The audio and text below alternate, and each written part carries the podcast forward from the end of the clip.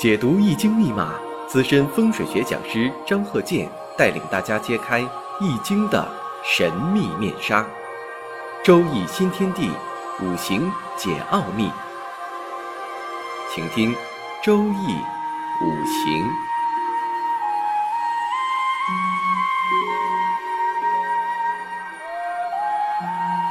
上山微电台荣誉出品。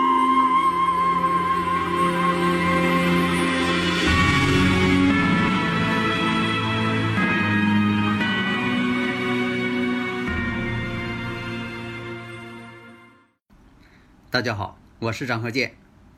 周易五行，下面呢，我们看这个例子：己卯、甲戌、甲申、丁卯。那么呢，这个五行我们看一下。首先呢，看一下日主，这个出生日的这个五行。有的听友朋友啊，呃，可能是刚听课，他向我这个提问，他说这个。纳音呐，这个年上纳音都一样，那年上纳音都一样，这人这个纳音五行不都一样了吗？这个呢，就说一千多年以前呐，这古人已经都给你区分开了。这个生日五行，它就是以生日为基本参考点嘛，它不是说以纳音五行啊。首先呢，我们分析，你看这个日上日上的甲木，这甲木啊，先看。这个月上，月上呢，它有个虚土，那么甲木与土之间是相克关系。那古人呢论述的时候就说，我克者，它代表着自身的财这么一个位置。为什么呢？财产是我支配的，所以呢，这个位置呢这为财。那么年上我们再看，那己土呢，它也是财呀，正财星。但是我们会发现什么问题呀？年上这个卯木啊，是甲木的阳刃。那换句话说，这个财呢，它坐在阳刃上了。古人管这个位置叫什么？刃头财。什么叫刃头财呀？就刀刃上的财。你看，咱们把这个已知条件呢，你都先看好。然后呢，实上呢还有个卯木，这个卯木呢还是阳刃。阳刃就是地旺的意思，非常旺的意思。这个位置呢，就叫阳刃地旺。那我们再看月上呢，又有个甲木，这甲木啊，提前会与年上这个己土合克，它比日主啊更近了一步，近水楼台先进了一步。时上丁火，丁火呢则为伤官。如果说这个五行拥有者是个女士，那好。这个问题呢，你马上就能够有印象了，就是你看了这一下，你扫这一眼，一扫描，你拿眼睛一扫描，就已经知道差不多少了。首先，那么大的格局我们看一下，有阳刃，而且呢有比肩，财星被比肩提前克合，而且呢财星代表什么呢？财星提前出现。如果说这五行当中财星太多，年轻的时候啊。在这个学业上会出现问题，特别是在这个运势当中，十年这个运势当中，如果你出现这个问题了，财星太多了，都是影响学业的这么一个表现。我只能说是一种表现。那这个时上呢，时柱上又出现伤官了，所以啊，这个相啊，这个形象已经是在你眼前浮现出来了，你就不用跟那呃绞尽脑汁跟那想，哟，这个喜用啊，这个忌呀，这个你想那些。其实，在这里呀，好多年了，我就说，我说，其实我这个方法呀是短平快的。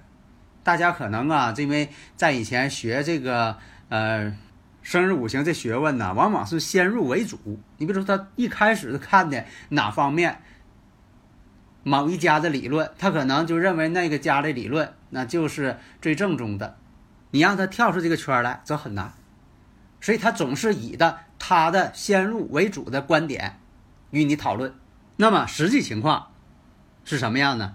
这个人呢，小时候啊不爱读书，不是因为说的家里不送他呃去上学读书，他就不爱学习。人呢倒是比较聪明一些，但是呢有这个倔强劲儿。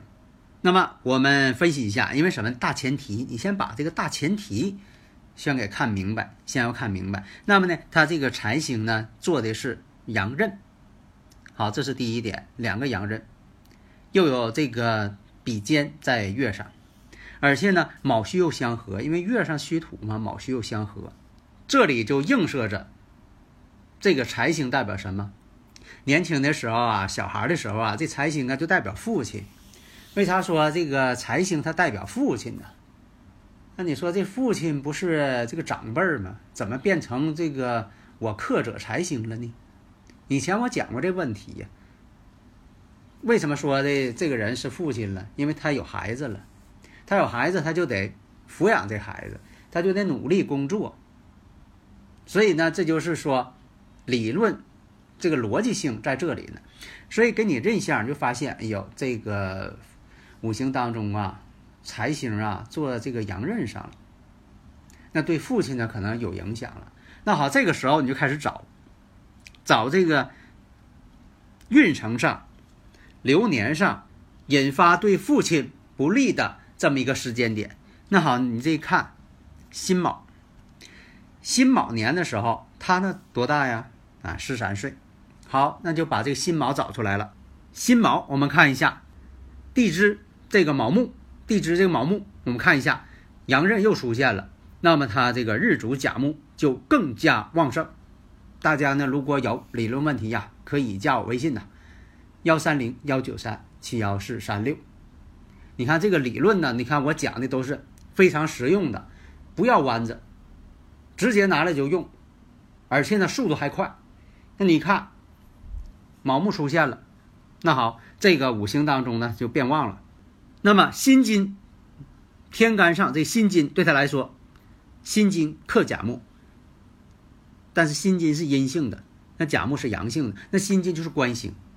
我们再看时上又有伤官，好，伤官见官，古人讲伤官见官为祸百端，你看这古人告诉你了，那你说又是有出现这个问题了，又是伤官见官这种情况了，啊，阳刃又出现了。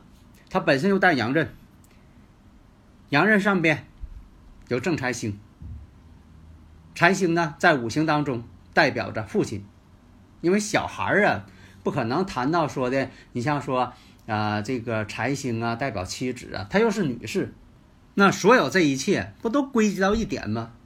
代表着他父辈在这里边，这个时间点上不就是有问题吗？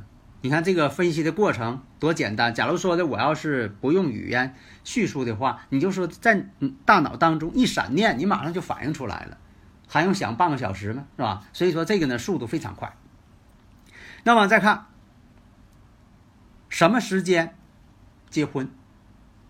那我们再看一下啊，五行当中呢，日主婚姻宫甲申，那申金呢？申金是代表婚姻的婚姻宫嘛？那就看一下流年，你看你查，哎，查这里这些与这个婚姻宫相感应的。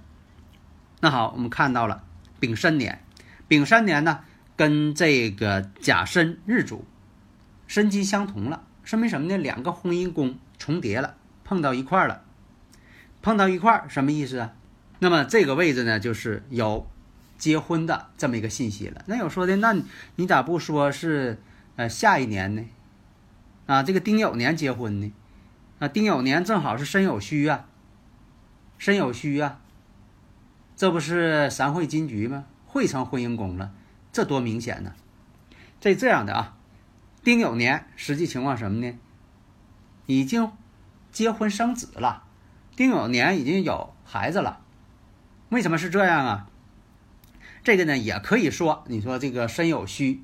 结婚这种情况，因为啊，这个现实当中吧，嗯，以前我也讲过，你说是这个入洞房算结婚呢，还是说的办婚礼算结婚呢，还是说的这个登记了算结婚呢？在古代呢都是一回事儿，在现代呢可能就是分三步走了。那么呢，从这点上来看，那么丙申年形式上的，那么丁酉年。实际上的，所以丁酉年为得子，已经是生小孩了，有自己孩子了。为什么这样呢？跟时上又感应了，这个石柱代表着子女嘛，卯酉石柱卯酉相冲了，而且呢申酉戌合成金局，三会金局。那么金局对自己来说呢，就是一种相克关系。为什么呢？有孩子得累呀，实际当中不就这样吗？你得付出啊，所以你看这些逻辑过程，它是讲理的，它是有科学性的。为什么有孩子肯定是挨累？父母呢辛苦，孩子的生日，母亲的那日嘛，母亲要遭罪呀。所以说，你看这种金局正好是与它相克，因为它这个日主是甲木，金克木嘛，这种关系。那有的朋友说了，那这个人的。呃，财运怎么样啊？你像说他又有伤官，又有正财星，伤官生财。一般来说呢，有伤官生财的，都善于呢经营。你像说有这个自己当老板的，啊，做自由职业的，多数都是食神伤官生财。为什么呢？有伤官食神多的人吧，他喜欢自由啊，呃，自己这个说了算，呃，这个也不用说的。呃，这个早八晚五，其实啊，话是这么说呀，真正当上这个小老板呢，其实他也挺累。你也不能说闲着。你像说，你要是开个饭店，你到点了，你是不是你得把门开开呀？这些顾客都来了，你要吃饭的，你说你再等一会儿，那哪行啊？你还想挣钱不？所以呢，就说自己当小老板呢，他也累，但是呢，他就喜欢这个工作，喜欢做自己的事情。那有的人呢，他就愿意上班，就愿意做工资，为啥呢？到日就开支就行了，他也不用操心别的，把自己这个本职工作做好就行了。所以每个人的想法不一样，性格特征也不一样，对幸福的这种感受标准它也不一样。那这个五行呢，就是适合什么呢？就是做这个自由职业。如果说的他要不做自由职业呢？业余时间吧，他可能也会干点什么。你像这有这个伤官生财，他做什么呢？你像说这个做一些与偏财有关系的一些投资。那么我看这个投资当中，什么时候哪一年是挣钱了还是赔钱了？首先我们也找，你像他这个五行当中啊，他以土为财星，那以土为财星。那这土到了就一定来财吗？这个呢就得看身强身弱。你要身强，这个财星到了啊，这是财；如果身要弱，财星到了，反而呢，他还不挣钱了，反而往里扔钱了。那我们看一下这个五行有这个两个阳刃，然后找这个流年，癸亥年。癸亥年的这一看，水来了，水来之后呢，生自己，让自己旺。但是有一点呢，水来之后，把他这个石上这个丁火伤官一下给克灭了。为啥？本来这丁火就弱，说明什么呢？他这个丁火生财的力量并不强。你现在这个癸亥这年亥水一到，一下把丁火气灭了。所以这一年癸亥年的时候，投资失败。所以他呢不是真正的做生意人，他也没做过生意，他就是说的喜欢投资，但投资呢又不明白。你像说这个五行当中，癸亥年失败，而且呢，它这个五行结构啊有离婚的特征。你像出现，你就可以判断，它要是出现了，比如说巳火之年、寅木之年、酉金之年，这都是出现问题，感情婚姻的问题。那到底是哪一年呢？你先把这几个年先找出来，然后呢分析下强弱，这回再分析强弱，看哪个感应最厉害。那就是出现问题的那一年，但是大前提他得具备这个条件。如果说的他这个五行不具备这个条件，就算说这个流年到了，只是说两个人犯口舌呀、吵架呀，但是不会分道扬镳的。那么我们再看这个土呢，在五行当中吧，其实是受伤害了。那土代表啥呀？像皮肤啊、脾胃呀。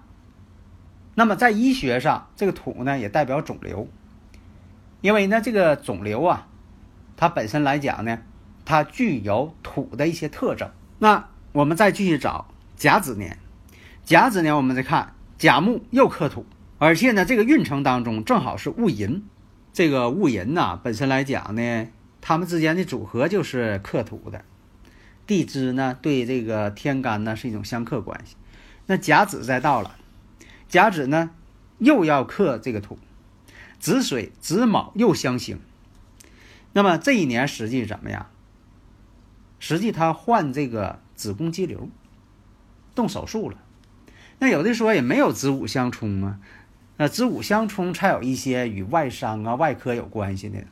有的时候吧，你不能这个死规矩，那否则的话，啊，非得是子年有这些问题吗？你看这个子年它没有午火，但是呢，它有子卯相刑。那么呢，木再去克土，那他就有这种情况。所以说，我们分析的时候啊，不用对方自我介绍，你根据这五行直接就看出来，直接就讲，这才是真正的啊科学方式。你说他对方啊都给你交代了，然后啊你顺着人家杆就往上爬，然后啊你怎么怎么回事那这也不科学呀，也没有说服力呀。所以说我们分析的时候，必须借助于古人的经验，用科学的方法，真正的逻辑方式来进行分析，这才是我们要达到的学习目的。好的，谢谢大家。登录微信搜索“上山之声”或 “SS Radio”，关注上山微电台，让我们一路同行。